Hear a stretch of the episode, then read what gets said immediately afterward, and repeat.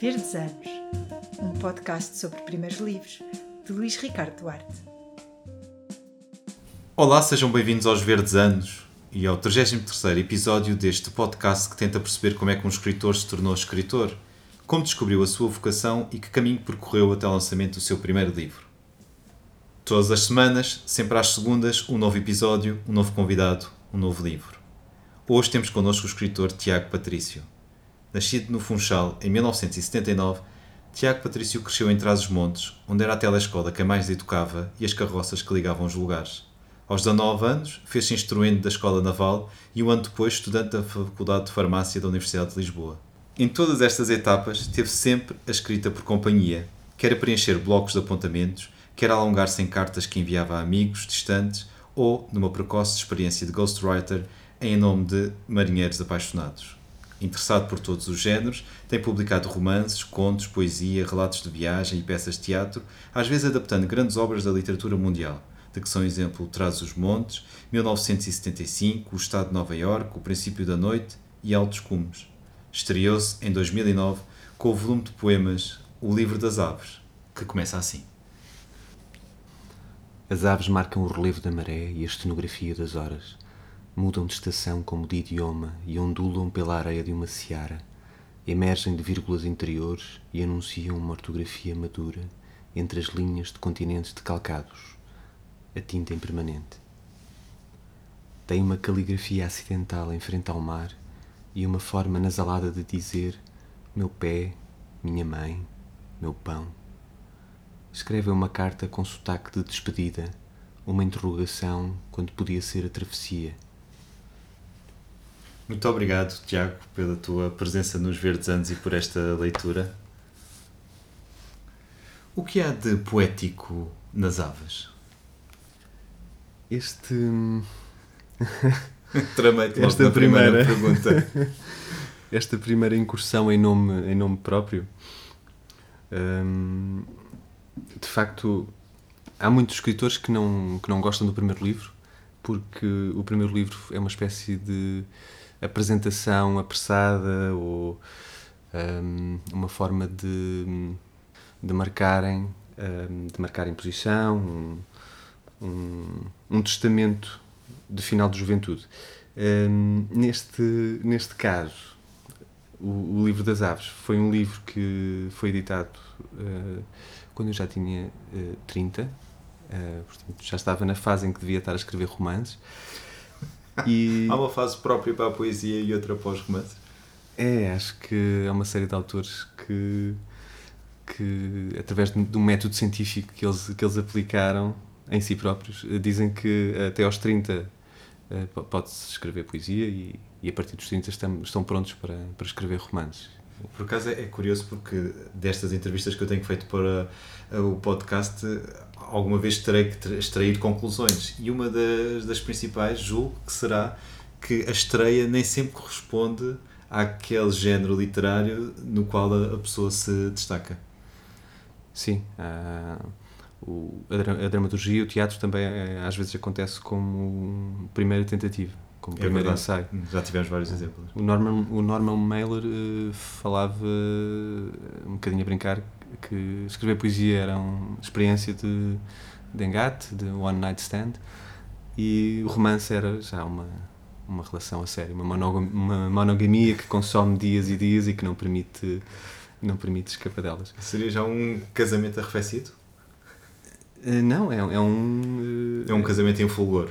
É um casamento de recasamento todos os dias. É, é, é um casamento exigente por um lado, mas, mas também hum, mas também uh, com, com, com as suas alegrias. Uh, é, é, é, um casamento que dá, que dá trabalho, uh, mas, mas, mas pela sua duração permite outro tipo de alegrias que, que, que os poemas não, não, não conseguem oferecer ao, próprio, ao próprio autor. Nós já vamos abrir a, a gaiola do teu primeiro livro, que se chama justamente O Livro das Aves.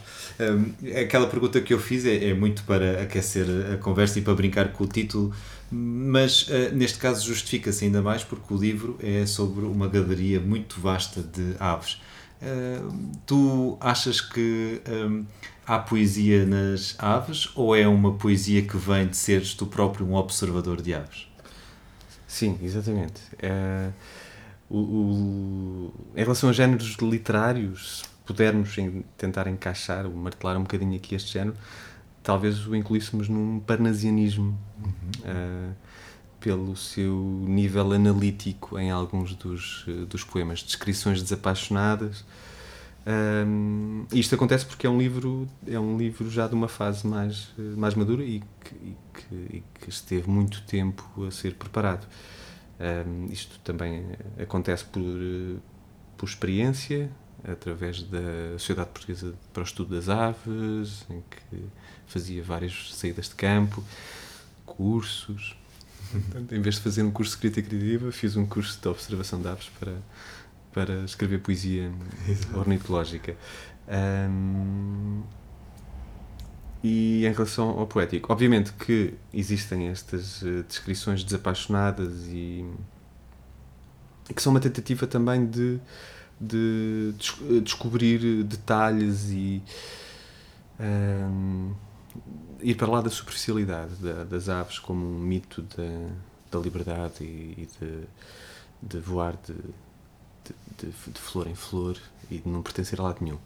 Também tem uma tentativa de, através desta persistência e deste detalhe, chegar, a, chegar a aquilo que se pode chamar pequenas revelações e, e através disso fazer um desdobramento de uma, e, e, e apesar de parecer que é, eh, é um conjunto de descrições, haver depois ali um enamoramento pela, pela, pela própria, pela própria não diria objeto, mas pela própria pelo próprio assunto, uh, pelo mas... próprio ser que, que estamos uh, que estamos a que estamos a descrever, porque este livro das aves é uma galeria, de facto, e na maior parte dos poemas há uma ave em particular, há uma há uma, há uma história de, daquela ave particular, naquele sítio, naquele momento. Uh, não em todos, mas, mas na, na, maior parte deles, na maior parte deles é assim. Mas uh, tu procuravas também novos, uh, novas simbologias para as, as aves. Nós já sabemos que existe a pomba da paz, existe a águia vitória, obviamente, mas também a águia dos augúrios, não é? Que selava os destinos, por exemplo, em Roma. Há, há antes do Júlio César atravessar o Rubicão, viu uma ave uh, que, que, lhe indicava até uma, a traição dos seus uh, inimigos. Uh, procuraste também associar, pelo conhecimento que tinhas, a cada ave um simbolismo inesperado e novo? Também, também tentei explorar essa questão. Não sei se é neste livro, é que mais tarde há outro. Há outro livro que se chama Memória das Aves, é um, também uma espécie de in memoriam, porque algumas destas, destes poemas foram escritos a partir de observações de aves no rio Sabor, que é um rio de Trás-os-Montes, um, chamado na altura o último rio selvagem da Europa. E a construção da barragem deixou muita gente angustiada e aquele aquele aquele segundo livro sobre aves um bocadinho também reflete essa relação com o habitat que se perdeu. Um, mas uh, não sei se é neste livro das aves, se é no segundo, que há um, essa exploração das aves como uh, formas de prever o futuro, quer no voo das aves, quer nas vísceras das aves também, era, era, outra, era outra das formas. Tentei, dentro do, dentro do possível, uh, encontrar uh, o máximo de relações históricas e biológicas e simbólicas com, com as aves. Nós já vamos, como, como eu disse, uh, tentar ler mais proximamente o livro, mas eu também nesta fase de aquecimento da conversa gostava de esclarecer aqui uma dúvida que me angustia há muitos anos, porque nós falámos em 2009. Vamos a isso. Então, então em, é, para o Jornal de Letras, saiu este primeiro livro, e eu dizia que tu tinhas, eh, ao longo da vida, só tinhas eh, morto uma, uma, uma ave e até seguindo um conselho da tua mãe que mais vale a morte do que o sofrimento, no caso da, das aves que são eh, feridas de morte, mas que têm uma eh, agonia. foi mesmo assim? Ou o conselho materno não era esse? Eu tinha acabado de sair da prisão, quando conversamos. E isto acontece porque aconteceu porque eu trabalhava no hospital prisional como farmacêutico. E lembro muitas vezes também dessa entrevista e dessa e dessa e dessa questão. E, e então facto, hoje vamos esclarecê-lo vamos esclarecê definitivamente. Hum, é que depois do, do, que lemos e ouvimos sobre sobre essa história de Uh, os, o, os alemães tinham, uma, tinham uma, uma palavra para isso, uma expressão que era vida que não merece ser vivida, né? que é uma coisa horrível. E analisando o que a minha mãe me dizia na altura, uh, era um bocadinho isso. Ou seja, é como se eu tivesse sido criado por uh, não só uma mãe, mas uma cultura transmontana rude que. Hum, agora vou fazer uma pequena digressão. Durante muitos anos, a vida das crianças só era valorizada a partir dos 3, 4, às vezes 6 anos. Porquê? Porque havia muita mortalidade infantil. Isto é de uma crueldade incrível. Um grande receio de... De se ligarem é. ao, aos, aos bebés. Ou seja, as, as, mães e os pais e os irmãos uh, lidavam com os bebés e com as crianças pequenas que precisam de amor, numa, numa fase em que precisam de colo e de saber que são amadas e aceites. Uh, e a maior parte da família lidava com elas uh, com desconfiança. Ou seja, não vamos investir nem amor, nem carinho, nem tempo enquanto não tivermos a certeza que sobrevives aos primeiros anos. E depois aí sim vais fazer parte da família, fazemos uma. Fazemos uma, uma celebramos aqui num rito de passagem, mas até aí, até aí não, como não temos a certeza, não vamos investir. Isto é de, de uma crueldade incrível. E a verdade é que eu cresci com uh, familiares e, e vizinhos e tenho muitas boas memórias e muito carinho pelo, pelas, eh, pela, pelas pessoas com quem, com quem cresci, porque dentro dessa rudeza também, já, também havia, claro que havia, havia bons sentimentos, mas uh, analisando uh, só essa, essa questão é, é angustiante, como, como, como tu dizes. E... A cidade construiu uma visão idílica do campo, mas no campo há muito presente a ideia da eficácia, ou seja, se tens uma ninhada muito grande, tu sabes que não consegues alimentar todos rapidamente, divides a ninhada à meia, que sobrevive e a que uh, não vive. Há uma ideia também muito funcional, de, sobretudo do, dos animais e do, do campo. Por isso é também, é essa rudeza que te referes também tem esse contexto e é de onde ela emerge. Sim, e uh, eu acho que pensando nisto de várias, de vários, de várias maneiras, ajuda-me a tentar ultrapassar e a tentar uh, não fazer o mesmo nesse aspecto, porque é uma espécie de gestão de afetos. E, por outro lado, há, a questão religiosa, a questão da, das homilias, a questão dos evangelhos que, apesar de tudo, tentam, uh, tentam, tentam fazer passar a ideia através da poesia. Os evangelhos são, são poemas antigos, basicamente. E acho que, acho que isso pode, pode ter ajudado a salvar um, portanto, os Evangelhos. Acho que essa, um, esse trabalho de, que, que, é, que, é, que, é, que a leitura dos Evangelhos uh, tem feito pode, no meu caso, pode ter ajudado um, pelo menos ajudado a perceber que havia duas visões e duas que não era só a visão utilitarista no mau sentido que que, que devia prevalecer. E essa fermentação de mais vale amar do que ser amado hum, hum, e essa visão talvez talvez possa ter ter ajudado hum, a não a não a não fala-se muito no quebrar o ciclo, não é? Quebrar, claro. o, quebrar a, pode, pode ter ajudado nessa, nessa questão. E ajudar também a não te tornares, por exemplo, o caçador, uh, tirando o caçador de, de palavras, de teres só este episódio em que havia um pássaro que estava em agonia e num, num grupo de amigos uh, tu uh, ofereceste-lhe para o, o golpe de misericórdia completamente imbuído nesta, neste quase sentido de missão de vamos lá salvar o pássaro isto vai acabar, isto, o sofrimento acaba já. É como, como se isso fosse. Mas de facto, esse momento, eu devia ter 5 anos para aí, lembro perfeitamente, lembro-me do antes, do durante e do depois. E, e é, é, é, angustiante, mas é, é importante também pensar nisso como uh, uma aprendizagem, uh, um erro e que se comete e, e que se consegue depois uh, não voltar, não voltar a repetir. E, e que nós não somos ninguém para decidir se uma vida vale ou não se, ser, ser vivida. Não é uma decisão que passa por nós. O que nós devemos fazer é hum, o melhor que, que, soubermos e o melhor que pudermos para, para, para salvar e, e para ajudar.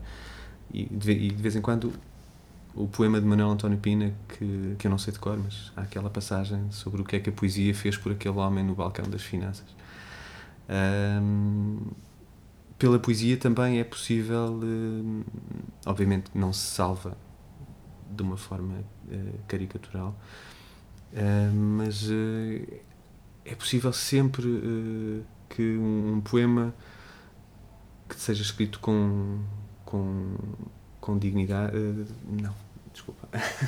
um poema que. É sempre possível que um, que um poema que. Hum, eu não quero ir também para as boas intenções, mas um poema que, que, seja, que seja digno e que. Hum, e que esteja em, em, comunhão, não é? Para também usar esse léxico religioso que há bocado evocavas. Sim, nesse aspecto, sim. sim. É, é, curioso porque eu também dizia nesse texto de 2009 que a tua contabilidade era extremamente favorável, porque se tens esse eh, episódio, neste livro em particular, dás vida a um, a um conjunto muito alargado de, de, de aves. Lá está, mas não, não, não, não é. Isso coisa... é a lógica do merceeiro, não é? Não. não, era a lógica da redenção. Sim, mas é um princípio, acho, acho que é um princípio. E agradeço-te mais uma vez por, por esse empurrão uh, no bom sentido.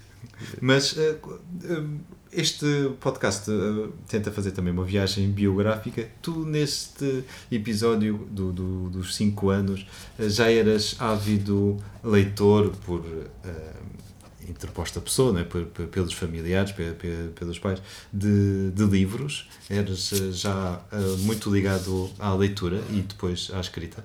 Qual é a tua memória mais antiga que tens? Então, a minha mãe era professora de, de português e francês e ela tinha uma visão do, da poesia e da literatura muito idílica. Uh, Lembro-me de uma redação que fizemos em francês, acho eu, uh, já no secundário, ou seja, uh, minha mãe deu-me aulas na, na telescola e, e, aí foi, foi, um, foi um período difícil porque era, era castigado por, por dois lados, ou seja, por, por estar mal nas aulas e fora das aulas. E, e por, ser, e, e, por ter que dar o exemplo, e, e, não é uma experiência que, que eu recomendo a, a, a, muita gente. Mas tu nasceste no Funchal por uh, acaso e, que, e depois a tua família é de trás dos montes? Sim, o meu pai estava numa comissão de serviço na Marinha e a minha mãe foi ter com ele. O Funchal tinha um hospital novo na altura e uh, o sítio onde nós morávamos em Trás-os-Montes uh, tinha um hospital muito distante, uh, ou seja, o, Funchal oferecia condições muito melhores, além de que, estando a minha mãe em licença de, de, maternidade, o ideal seria estar, estar, ao, pé do, estar ao pé do meu pai. E, e foi, foi um feliz acidente nesse, nesse aspecto. Teres nascido numa ilha diste uh, alguma coisa, quando pensas em ti enquanto escritor, alguém que Trabalha com as uh, palavras, uma ilha no meio do Atlântico? Sim, eu nasci numa ilha rodeada assim no meio do Atlântico e passei os primeiros nove meses num castelo que era a sede da Rádio Naval onde o meu pai trabalhava. Tem uma ponte levadiça e e muitas e fica lá no alto da é, chamada Fortaleza São João Batista. Então eras o príncipe Tiago. Era um, um, príncipe sim todas tal como todas as crianças são, são pequenos príncipes. Mas nem todas têm um castelo. Uh, sim, tem, tem, podem ter um castelo imaginado. Uh, no meu caso também, eu só sei porque vi nas fotografias e porque me contaram. Uh, se calhar, se calhar essa influência depois, mais tarde, aparece quase como uma idade do ouro perdida, não é? De, nasci num castelo e agora vivo num, num, vive numa, numa vivenda em banda na rua Cabo dos Tapados. numa, numa aldeia uh, chamada Carviçais. Tu associavas há bocado este teu primeiro livro uma poesia uh, parnasiana e que também remete um bocado para uma Acádia, para uma, para uma época de ouro. Por isso, a, a ilha talvez tenha trabalhado o teu imaginário, não é? como qualquer sítio onde, possa, onde pudesses regressar, qualquer sítio deslocado. Sim, durante, durante quase toda a infância senti que que estava desterrado um bocadinho.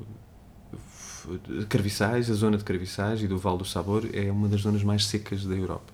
Em Trás-os-Montes. Em Trás-os-Montes. Há este, este, este, este contraste entre uma ilha no meio do mar, úmida, para uma, para uma zona muito seca e muito árida. E, e sentia um bocadinho que. Mas, quer dizer, eu acho que toda a gente sente era do Daniel Faria, tem aquele poema, aqueles, aqueles versos muito bonitos de homens que são como lugares mal situados. E toda a gente, numa certa altura, sente que não pertence, que não pertence ali, que, que pertence a outro sítio. No meu caso, eu tinha o, o, bilhete de identidade como prova de que eu não tinha nascido ali. Portanto... e sobretudo nos dias de, de imagino, de telescola, como para uh, voltar ao fio que, que tínhamos uh, abandonado, talvez sentisses com mais intensidade. Mas estavas a dizer, a falar de uma composição eh, em francês que, ah, que, sim, que sim, ilustrava sim. uma certa visão lírica que a tua mãe tinha da poesia. Eu penso que foi no oitavo, sétimo, oitavo, nono, tinha que escrever uma composição em francês sobre, sobre os poetas e, e como miúdo da rua, uh, nós somos de uma geração que isto só assim um bocado estranho, mas... Sim, mas que tinha mais rua do que Sim. atualmente. Vivendo numa aldeia, especialmente, eh, lembro-me de passar os fins de semana só ia à casa a comer, muitas vezes saltava refeições porque comia em casa de vizinhos, eh, era uma coisa era uma coisa natural e no caso da minha mãe eh, ainda hoje me pergunto como é que com 8, 7 9 anos ela não se importava de não saber de mim durante 5, 6 horas seguidas. Não fazia ideia se eu, estava, se eu estava ali perto, na casa de um vizinho, ou se tinha ido para a praça, ou se estava ou se tinha ido para. Mas nós achamos sempre que não sabiam do que era feito de nós, mas se calhar a rede de, de informação de pais e de avós e de olheiros eh, tratava disso. Eu acho que ela não sabia mesmo. Estava a ser simpático para a minha mãe. Mas fazia parte. Hum. Mas então e a composição? a composição era sobre, sobre poesia, uh, os poetas ou os escritores, e eu tinha uma aversão bastante grande à figura de alguém que passa o tempo fechado em casa à, à, volta, à volta dos livros, porque os meus heróis na altura eram jogadores de futebol. Uh, portanto, acho que... México 86 e, afins. Sim, e Mundial 90 também, uhum. exatamente. Uh, e era uma grande dificuldade para mim dizer coisas agradáveis sobre literatura, coisas não só agradáveis, mas coisas que fizessem sentido e, e, e estruturadas. E lembro-me de umas frases que a minha mãe me dizia um, para eu tomar nota e depois para tentar, para tentar uh, completar, que era os poetas uh, são fazem parte isto não é textual, mas era uma ideia de os poetas fazem parte de uma categoria diferente de pessoas que olha para o mundo de forma diferente para melhor. Uh, assim, era tudo, era tudo, era tudo, era tudo positivo na, na, na, visão, na visão dela.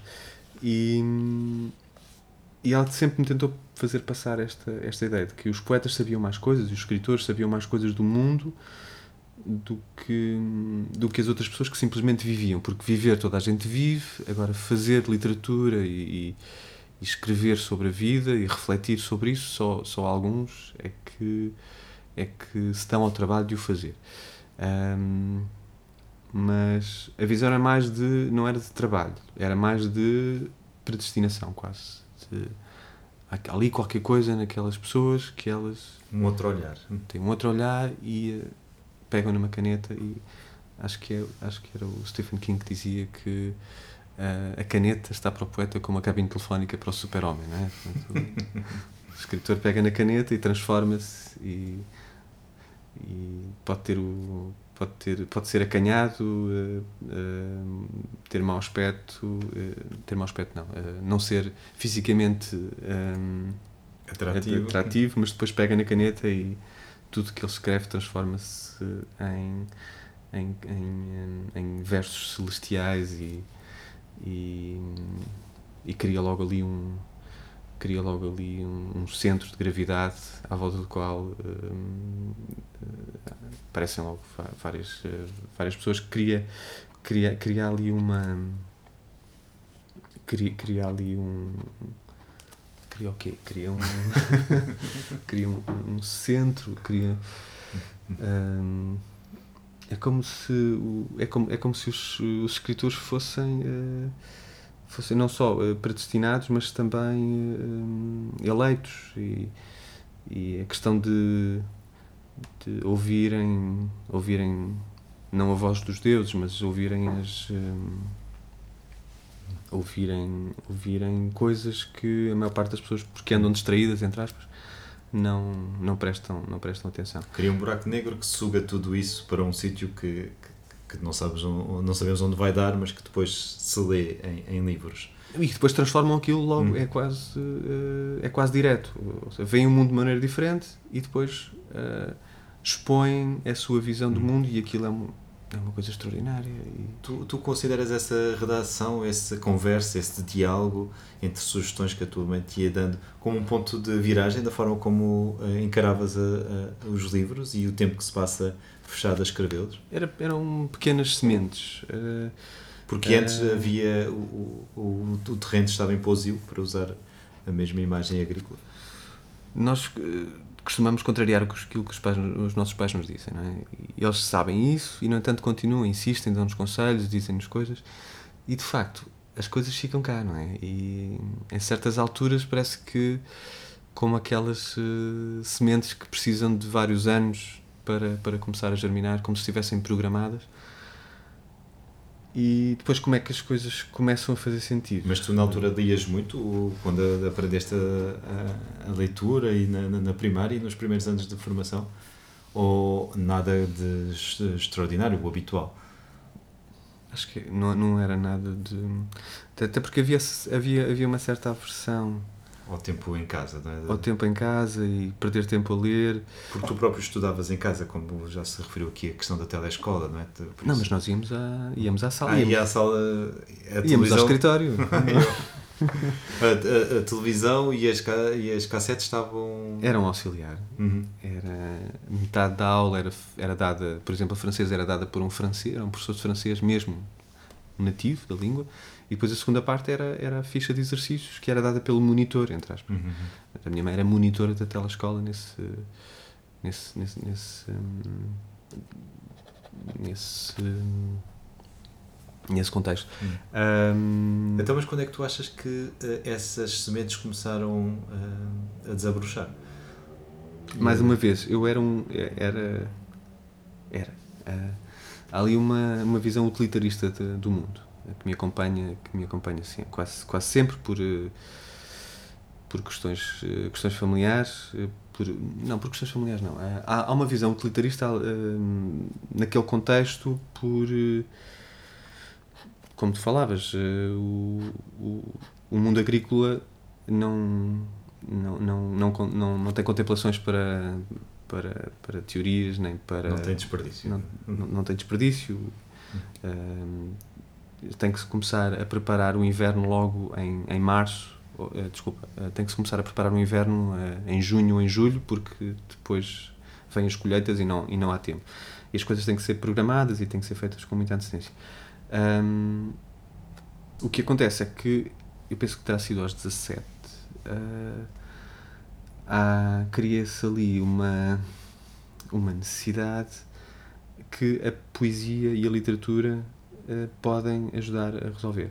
E isso tem a ver com as paixões humanas. Ou seja, quem diz necessidade diz também inquietação. Sim, uma inquietação e a, a poesia a escrita é uma forma de tentar perceber o que é que se passa e há aquelas teorias que dizem que nós devemos pôr num papel os nossos problemas e depois tentar olhar, pôr em perspectiva, encontrar soluções.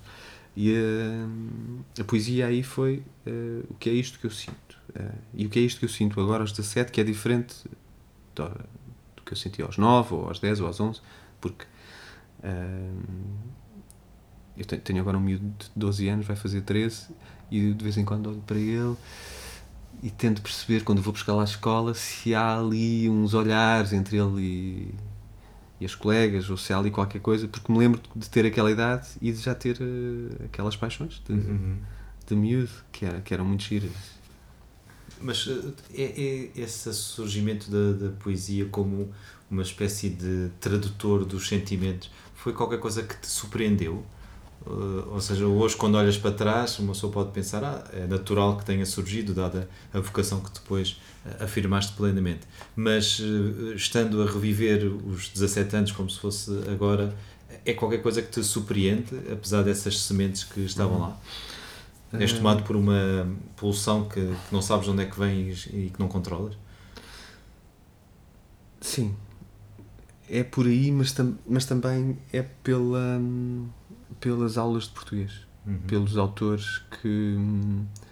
E, e, que muito brevemente são Cesário, Antero, Camões na, na poesia. E, e digo Camões, não, não, não, não é para dizer que.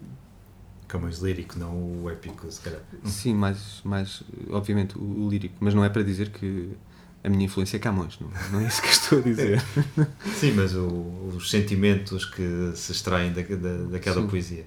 E aquele poema do, do Antero que começa com o poeta é o, o soldado do futuro. Um, e, e há também ali uma espécie de. Um, a, a, poesia pode ser como. Apesar do, dos, meus, dos meus heróis serem jogadores de futebol, e depois de basquete uh, uh, fiz uh, a biologia e a hereditariedade não ajudou nesse, nesse aspecto. Eu nunca passei do 1,70m e nunca fui bom a driblar nem a, nem a fazer fintas. Marcava bem penaltis, atenção,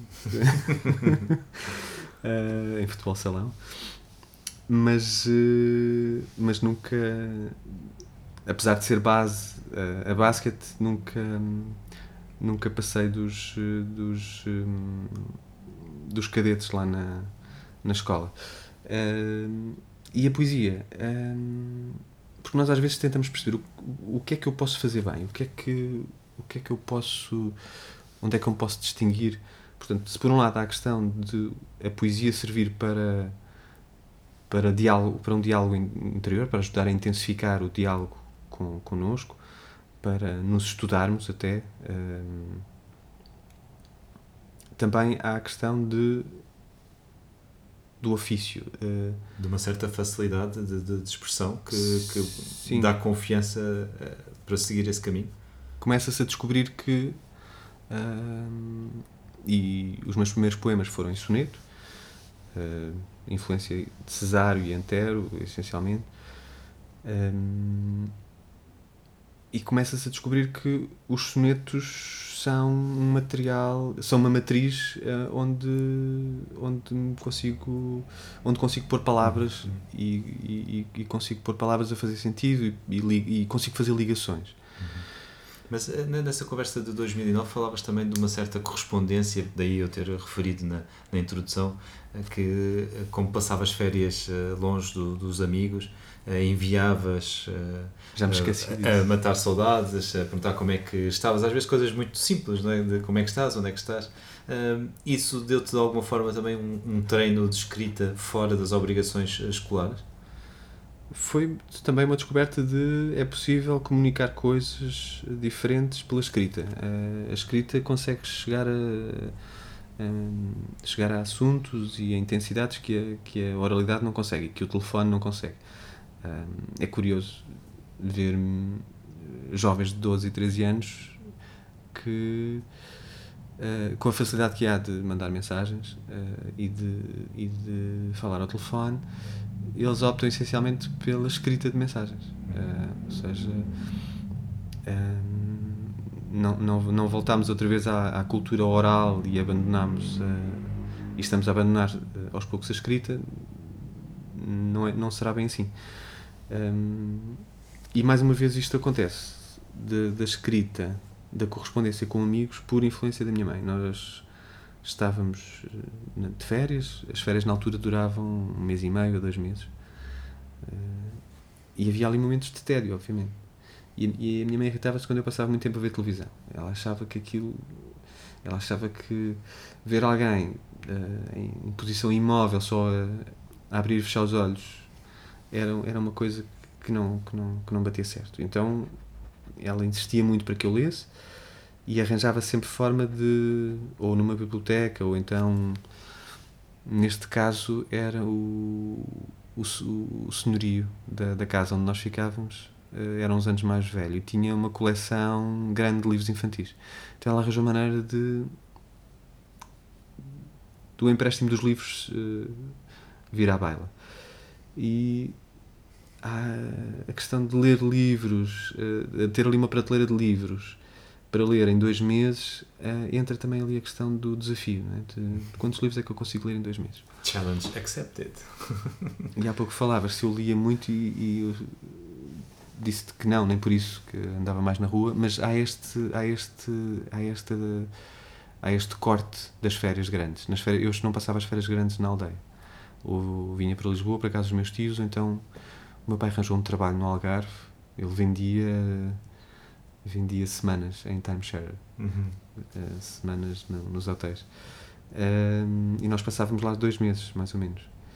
E nesses dois meses eu não tinha o grupo de amigos que tinha na aldeia. Uh, é claro, depois havia outros também, mas havia muitas horas mortas.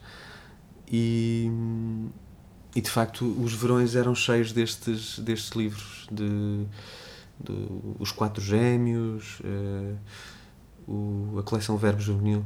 Uhum. Lembro-me da coleção Verbo Juvenil ter começado assim desta forma e depois, quando regressei atrás dos montes, de receber regularmente novos, novos livros. São, acho que foi foi, uh, foi uma das coleções que eu li, que eu li quase toda.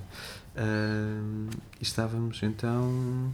Tu estavas a dizer que a exceção de uma relação normal com a leitura era as férias de, de verão e que aí tu leste vários uh, livros. Por isso, isto por causa das cartas que tu escrevias quando uh, estavas também de, de, férias e que te terá dado também alguma noção de que a que escrever pode transmitir outros sentimentos que a oralidade não, não, e, não deu. E agora que falamos nisto, parece que a minha mãe é, é sempre aquela figura de, de pedagogo que, que não deixa passar uma e que a cada, a cada oportunidade, olha este livro, olha este, olha esta capa, olha este, este livro, não queres tentar? Se não quiseres, este está ali, ali outro. Hum, não te esqueças que já viste temos aqui uma prateleira de livros, é, é, de aproveitar. Será que consegues ler todos até o final Será que do... consegues ler todos, exatamente. E as cartas é, então, e há quanto tempo não... Tu, os teus amigos, tá, estás sempre com eles na rua e andar de bicicleta e jogar a bola e agora não... Está, a morada está... Tenho aqui a morada, é, tens, aqui uma, tens aqui um envelope, tenho aqui, tenho aqui selos, escreves uma carta a cada um. E isto começava logo na segunda semana, portanto, a primeira semana ainda era de de liberdade. Depois, a partir da segunda semana, havia ali aquelas tarefas de verão. Uh, ou seja, parece que, uh, de um ponto de vista, uh, fui criado por, um, por uma mãe que, que era. Que era portanto, fui, fui criado por uma mãe utilitarista extrema, não é? Uhum.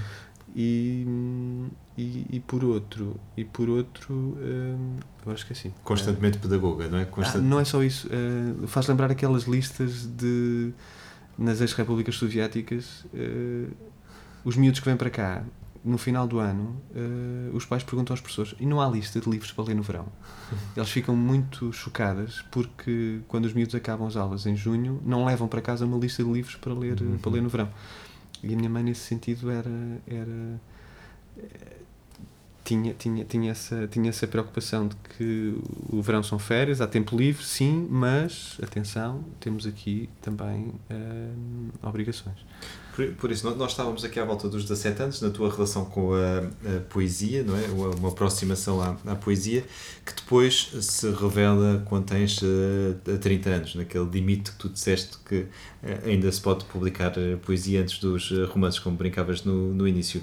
Um, o que é que aconteceu pelo, pelo, pelo meio? A escrita, a necessidade, obviamente, de, de fazer a vida, mas a escrita tornou-se uh, um, uma área a que foste dando cada vez mais importância ao ponto de te absorver uh, totalmente? Bom, depois, uh, apesar de nesta fase do 12 segundo uh, dos primeiros sonetos, haver muita influência do, do, do, dos, dos românticos. Um, Fernando Pessoa começa, começa a, aquela. aqueles. não vou dizer devaneios, mas aquela. aquela escrita, aquela, aquele ambiente. não é o ambiente. Isto agora funcionava melhor como se me lembrasse de uma citação. Mas há ali, há ali um. A vida é sonho. Uh, isso é Caldeirão de la Barca, não é? Uhum. Mas, mas, mas há muito esta ideia de que. Da multiplicidade? De, de, de... Não é só da multiplicidade, que a vida é uma coisa que. É, é uma coisa que nos impõe, que está, mas nós, nós devemos procurar uh, escapar. Uh, a vida é um itinerário ou é um é como se a vida fosse um programa de, daquelas férias. Uh, com, daquelas férias programadas e o, a arte está em fugir, em, em, escapar a isso, em fugir a isso. Um, e há ali momentos, lembro-me da escola naval, de ser muito absorvente. E, hum, isto é, para quem entra na faculdade, uh, ter que acordar às sete uh, com o toque do clarim da alvorada, ter, uh, ter uma farda para vestir, ter horas marcadas para tudo e... Barba sempre parada. É? Barba, sim, sim, exatamente, barba sempre parada. Hora, horas para tudo e ter ali um calendário um, um, um calendário muito, muito apertado. Um, há ali qualquer coisa que começa a fermentar de de, de, tentar contrariar aquilo. E, e por um lado sentia, eu estava na margem sul e via Lisboa ao longe e sentia que, que estava numa bolha e que aquela vida completamente estruturada e, em que nós podíamos, independentemente de algumas variações, adivinhar a nossa vida até à reforma, uhum. uh, começou a. Começou a, começou a entrar em fricção. E lembro-me de estar em, em momentos uh, lembro-me especialmente de um exame de álgebra em que eu deixei o exame a meio e comecei a, e comecei a escrever e comecei a escrever poesia eu comecei a e, e aquilo foi claramente uma uma, uma forma de fuga uhum. uh, uma rebelião é uma rebelião completamente foi o coração de potequim no meio do, do curso de, de administração naval o problema é que aquilo aquilo aquilo também me angustia, não, não, não, não da mesma maneira, mas angustia-me porque uh, havia ali qualquer coisa de eu não preciso, uh, eu estou aqui num exame, mas eu sou, eu sou um poeta porque, porque escrevo poesia e há ali uma inversão, de, a inversão das coisas que, que até me envergonham nesse, nesse aspecto. Um, porque a poesia e a literatura podem, podem resvalar um bocadinho para isso. Ou seja, um, alguém que escreve a partir da contemplação do mundo e, e alguém que produz e, e, alguém que produz uh, textos com uma, com, com uma intensidade e com e que parecem fora de tempo e mas, quer dizer. Uh, peraí. Mas o que estás a tentar, o que, que estás a tentar dizer? a dizer é que. Uh, uh, Há ali uma arrogância. A literatura pode ser uma, uma outra forma, um outro caminho, mas também uma espécie de fuga ao dever, há, uma, uma afirmação da preguiça, ou seja, nessa altura não sabias bem que terrenos é que estavas a, a, a fazer, na medida em que estavas num exame em que tinhas uma tarefa para cumprir, não é? relacionado até com o teu futuro. Ah, cá está a citação, não é? É tão bom ter um livro para ler e não fazer, exatamente. Mas, eh, mas há, há- há- o difícil é isto, é, é manter-nos dentro do- dos limites e não ir para além da arrogância, nem da... nem, nem do... nem do da, qual é que é o limite inferior da arrogância? Humilhação. Ahm, Humildade. mas- então, sim, Sim, a humildade. Sim. Ou falsa modéstia. Eh, fal- Mas, hum, mas estava a falar também neste, neste perigo. É que aqui- aquilo que eu te dizia de. O facto de escrevermos poesia e, ok, isto é um poema, hum, tem o perigo de nos fazer resvalar para essa arrogância, para essa prepotência. E e eu con- consigo perceber claramente consigo perceber claramente aos 44 e, mas aos, aos 20 estava esta- estava muito estava muito para além disso estava e nesse nesse aspecto a, a poesia e as coisas que as coisas que as coisas que lia eh, foram mais eh, foram foram mais um foram mais um uma coisa que me impediu de viver a vida eh, de, de- do que do que do que uma ajuda. Foi foi lá está é poesia como inutensílio. Eh, é, é bom saber que não que não que não sou o único a passar por este e obviamente que isto, isto de certeza que é comum a, que é comum. Ahm, era aquele poeta brasileiro que dizia poesia, poesia como Uhum. é um inutensílio e há sempre este perigo da arrogância de ok os poetas veem para além do, do visível ouvem para além do audível ahm, ah, ouvem, ouvem entre os pingos da chuva ou, ahm, e há este perigo de, de se deixarem tomar por esta arrogância eh, e por esta prepotência eu, eu penso muito eh, eh, agora numa, numa espécie de definição de, de poeta como um, um servidor e o, o, o Herberto fala nisso no último livro de, Uhum. no último no penúltimo de, das servidões é? que ele era um servidor mas um servidor mesmo no sentido de do aquele exemplo do Palácio de Mafra os cria, no Palácio de Mafra os criados ficavam no, no, no piso superior. E o piso superior tinha um teto mais baixo. Um dos motivos haverá, haverá vários mas um dos motivos era para que os criados que durante o dia eh, eh, eh, partilhavam o ar e os aposentos dos nobres e, do, e da família real quando, quando vão para quando se vão deitar e quando estão na, na vida deles perceberem que eles não fazem parte daquele mundo e, e, têm, e, e como o teto é mais baixo têm que andar de, de cabeça baixa por, eh, por motivos mesmo de, de arquitetura.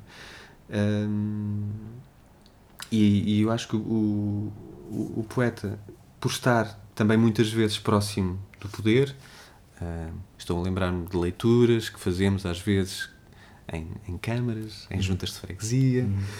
ah, hum, com, com, com, com, mesmo com o próprio Presidente da República ah, hum, e, é, e é importante depois que quando nos recolhemos sabemos que hum, nós contactamos com aquele mundo mas nós não, nós não fazemos parte daquele mundo e, e devemos manter entre, não nos devemos deixar tomar pelo, pelo orgulho nesse, nesse, nesse aspecto.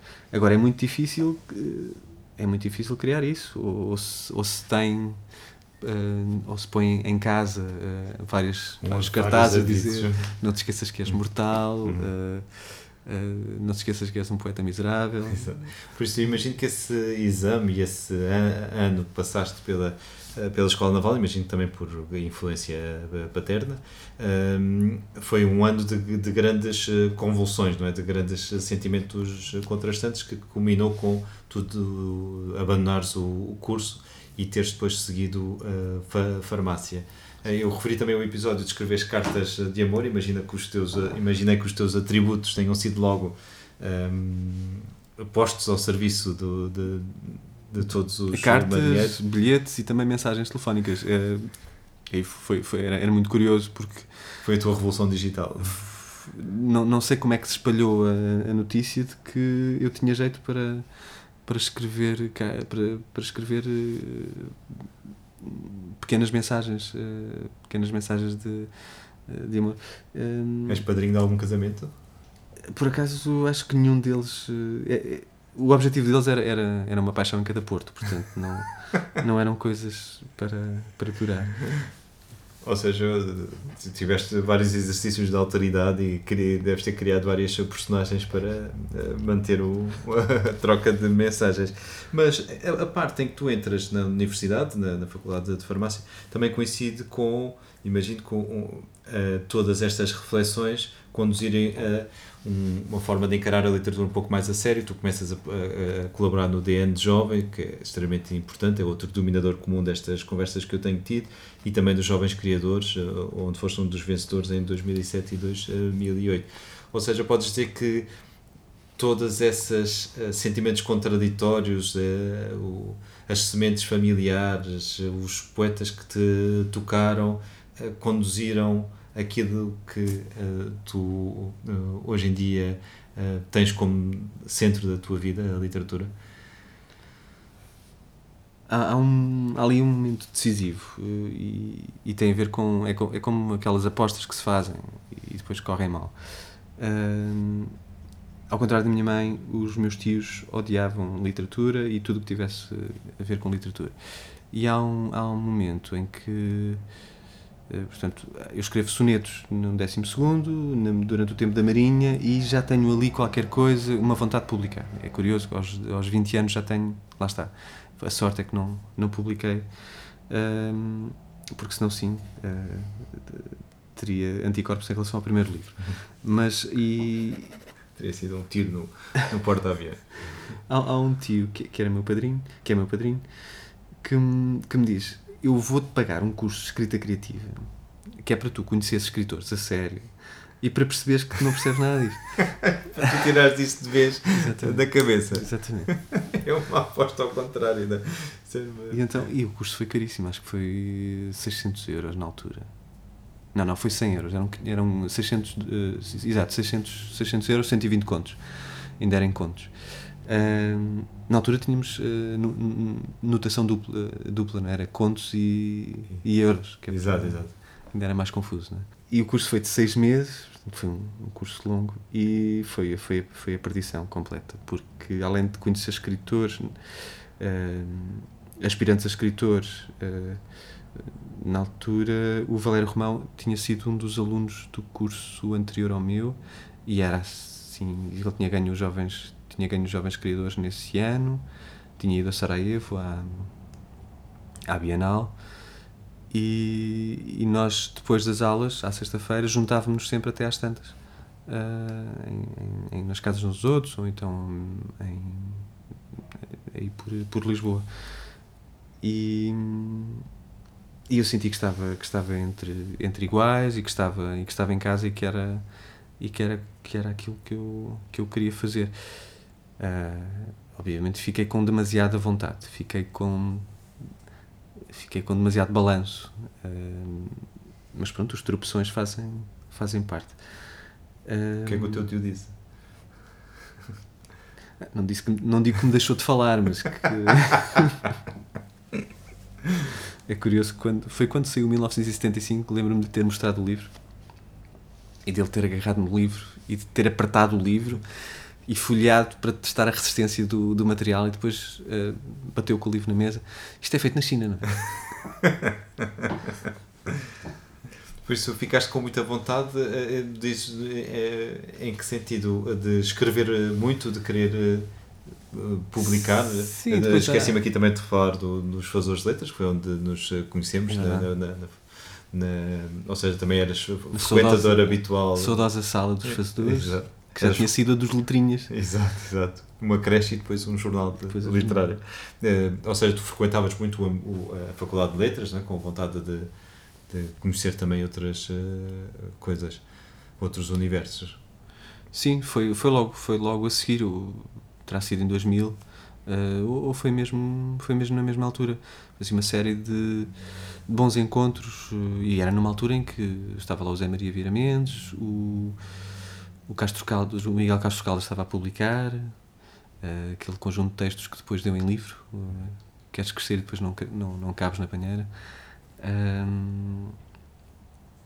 E foi, foi isso. Foi. Olha, há, há aqui pessoas que escrevem, que se divertem, uh, que criam pequenas comunidades, porque apesar de tudo, e, e hoje cada vez mais, uh, a Marinha marcou-me positivamente em vários sentidos. E um deles foi o sentido de comunidade. Eu nunca voltei a sentir aquele, aquele sentimento de corpo. Nunca voltei a sentir nunca voltei a ter aquele sentimento de corpo chamava-se corpo de alunos ao, ao, conjunto de, de cadetes que, que, nunca mais voltei a sentir o mesmo que, que senti na, na escola naval uh, porque partilhávamos era um internato partilhávamos tudo e eu sempre tentei encontrar ou reencontrar uh, comunidades, uh, comunidades uh, onde, onde também se partilhassem valores e, e, e, tarefas e objetivos. E encontrei isso também nos fazedores, encontrei em grupos de poetas, mas pronto, sobre grupos de poetas isto dava outro podcast. Mas também, se calhar, no teatro, não é? tens colaborado muito no, no, no, teatro, nomeadamente com o Teatro Mosca. E o GTL, o Grupo Teatro Letras, foi outro momento, foi outro momento de viragem muito, muito forte. Nós tínhamos ensaios das sete à meia-noite com o Ávila Costa. O Ávila não, não é só um grande professor, mas também um pedagogo. E ele puxa imenso por, por nós em todos os aspectos. Um, de, e uma, uma parte do, do, do da primeira peça que eu escrevi vem da influência com da vem da influência da encenação do da missão do Rainer Müller em que em que estive uns 3, 4 meses eu depois não cheguei não cheguei às apresentações não, não cheguei a, não cheguei à estreia saí eh, porque também estava a estagiar na altura em farmácia e não tinha não tinha não não dava dizer, para tudo. Muito difícil aguentar ensaios na faculdade das nove à meia-noite todos os dias. Uhum. Mas quando é que tu, eh, neste contexto que tens vindo a descrever, quando é que tu decidiste agora eu quero publicar uh, um livro e publicaste o Livro das Aves, depois também publicaste Traz os Montes, o, o teu a primeiro romance, este distinguido com o prémio Relação Cristina Bessa Luís, o, o de poesia com o prémio Daniel Faria. Uh, em que momento é que tu disseste, ok, está bem, já estive aqui a brincar? Não há momento, e, não, esse momento não existe. não existe. Eu publiquei porque me, porque me pediram, porque é aquela, aquela, aquela tirada um bocadinho pedante, não é? Uh, como é que conseguiste? Uh, não fui eu, ela é que pediu. Uh, e é um bocadinho é um bocadinho isso. Eu tenho muita dificuldade em avançar para um pegar um manuscrito, dizer está fechado e vou enviá-lo para uma editora hum. e vou dizer, olha, está aqui um livro, quero que publiquem ou vejam este livro. Aqui o prémio facilitou? Não, não o, o prémio já inclui a publicação, ou seja... Exato. O, hum. Pois, ou seja, haver um prazo, um prémio específico. Sim, e o prémio é com pseudónimo. Uh, o, não, não, não há esse. Tenho muita dificuldade em. Toma aqui, olha um poema que eu escrevi. Eu, não, eu acho que nunca fiz isso. E as vezes que fiz não correu bem, por isso não voltei a repetir. E então, esta questão dos prémios facilita-me. Uh, uh, porque também depois há a questão da, da autocensura. Uh, se eu vou publicar em meu nome, o que eu estou a escrever depois tem essa influência. E se eu estou a enviar um texto para um prémio com pseudónimo, pelo menos naquela primeira fase, eu posso, eu posso ter mais, mais liberdade. Depois, para a publicação, já posso refletir de outra maneira, já posso. E lembro-me de ter tirado coisas, por exemplo, no 1975. Lembro-me de ter retirado algumas coisas porque politicamente não me queria não só comprometer, mas uh, é, é, curioso porque... É um romance que fala sobre o 25 de Abril uh, uh, vivido em Trás-os-Montes, numa, numa pequena comunidade. É, fala do ano de 75. Do ano de 75, exatamente. exatamente. De 1 de janeiro de 75 a 31 de dezembro. E é claro, mas são os, sim, o verão sim, quente. É o verão quente, exatamente. É o verão quente. Mas é curioso que apresentei o livro numa, na, numa junta de freguesia, numa aldeia, que serviu um bocadinho de corpo, para, de esqueleto para, para a geografia daquele livro e no livro uh, é, é, contada a história da primeira eleição, em que uh, um, dos lados ganha por um voto, E no ano em que eu apresentei o livro, uh, o Presidente da Junta que estava lá tinha ganho por um voto, precisamente. Portanto, estava, havia essa relação com, com, a, com. Havia essa coincidência. Mas o mais engraçado foi que a facção oponente não foi à apresentação. Uh, a aldeia tem dois cafés, um café da esquerda e outro da direita. Então, a parte que não foi à, à apresentação foi à praça, estavam lá na praça. Eu acho que eles estiveram indecisos até à última e depois acabaram por não sair do café, ficaram no café. Faltou ali aquele momento de. Eh, de epá, vamos lá, vamos lá, o que é que custa? Mas uh, ficaram lá fora. E então há esta ideia de que o livro uh, conta a narrativa da direita. Tenho, uh, ouvi, essa, ouvi essa versão de, um, de, pessoas que leram um livro que conta a narrativa da direita e outras que dizem que é o livro vermelho. Portanto, uhum. que, e por isso é, é um bom livro se uh, uns têm opiniões tão distintas sobre uma mesma realidade. Bem, a tua opinião. Mas então, estavas uh, a dizer que tinhas esse concurso uh, a que uh, concorreste, o, esta, também o teu contacto com a observação das aves deu-te deu o, o, o, tema e tu enviaste para, para o concurso. Foi muito difícil o trabalho de selecionar o que incluir, o que excluir? Isso, isso sim. É, o, o, o, Roman, o, o, o Pollock, é, acho que perguntavam isto ao Pollock naquelas, na, na, naqueles, naqueles quadros que ele faz, uhum. que é basicamente tinta sobre a tela. Quando é que ele sabia que aquilo estava pronto, não é? E ele dizia qualquer coisa como quando uh, quando paro já sei já sei que está que está pronto eu lembro-me de ter feito, não neste livro de poesia, mas num, num romance com a Gradiva, em que eh, na altura a Fátima, a Fátima Carmo ainda era, ainda era a revisora. O trabalho com ela era extraordinário. Chegámos à quinta, à, às quintas ou sextas provas. Ela já estava. Uhum. Uh, porque há esse problema de parece que o livro nunca, nunca está pronto. E depois há aquela regra que eu tento seguir, que é depois de pronto não voltar a ler, uhum. não voltar a pegar nele, só quando, quando nos pedem, leem um excerto. Exato. E aquele momento de embaraço, não é? Uhum.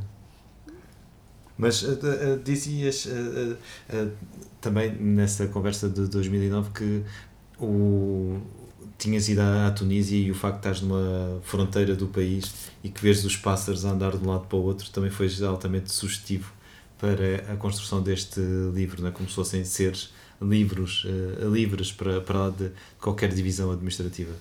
Uh, a viagem à Tunísia é, é de facto é, há ali momentos de, de revelação de revelação no sentido uh, de revelação fotográfica de, de ver as coisas com, com o olhar europeu à exaustão até até hum,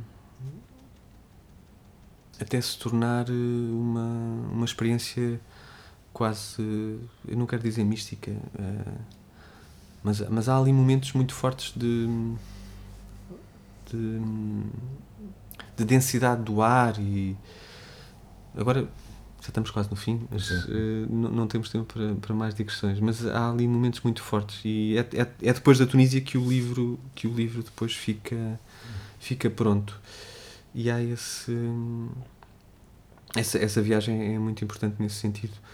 Um, o convívio das aves quer dizer, uh, são aves contemporâneas mas vestem a mesma roupagem de há dois mil, de há três mil anos tal como aquelas ruínas romanas. Nós víamos coisas uh, quem vem à Tunísia e, e mesmo em Itália tem essa, esta experiência de passar numa, numa aldeia vê um portão que dá para um pátio de uma casa e a mesa que está nesse pátio, a mesa que serve de refeição, é, é, é, um, é, um, é uma é uma fração de uma coluna uhum. uh, que está ali, quer dizer, aquilo é, é, é extraordinário. Um, e há, há, muito, há muito esses momentos dissonantes uh, que, que, depois, que depois me ajudaram a me ajudaram ali a, a, a apurar e a, a, pensar, a pensar as coisas de outra maneira também e olhar para as aves uh, como certo, livres, não respeitam as fronteiras, não, para elas não há fronteiras. Lembro-me da fronteira entre a Argélia e a Tunísia, uma fronteira pesada, notava-se ali uma densidade muito forte. Um, mas também uh, as aves cujo cântico, aí nós não temos a certeza, nós não sabemos se o cântico da, das aves de hoje é o mesmo, e provavelmente não é. É o mesmo de há 2 mil ou de há 3 mil anos. Mas a roupagem, essencialmente, é, é a mesma. Uh, e nós mudamos, nós mudamos muito, nós mudamos muito mais em, em 50 anos do que, do que as aves em, em, em dois milénios. Uh, e o que é que sentiste quando viste o teu livro na, nas livrarias, quando o tiveste na, nas tuas mãos? É uma, é uma alegria grande. Um, tenho que dizer também que a capa foi feita pela minha mulher. Há ali um, uma alegria que contagiou um bocadinho uh, o, a, nosso, a nossa casa. Uh, ela fez várias capas. Uh, a minha mulher gosta muito de, de, de desenhar e, e, então ela fez, a partir de um, de um baixo relevo egípcio, fez aquele fez aquele mocho para, para a capa que, que, depois foi muito bem trabalhado pelo, pelo designer gráfico da, da Quasi.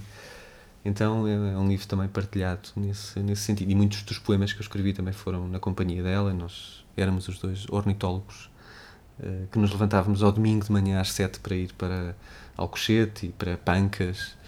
Sim, uh, o Montijo é uma zona muito, demasiado importante para, para se fazer um aeroporto o escorpino, é, é, dizem que é um templo de, de, de, das o aves. O Mouchão, o Mouchão de Escarpim. Uhum. Uh, mas Pancas é um sítio tão conhecido para os ornitólogos que vêm charters de Inglaterra só para só para verem Pancas. Eu, quando uh, contactas com jovens escritores, uh, dás algum, costumas dar algum conselho?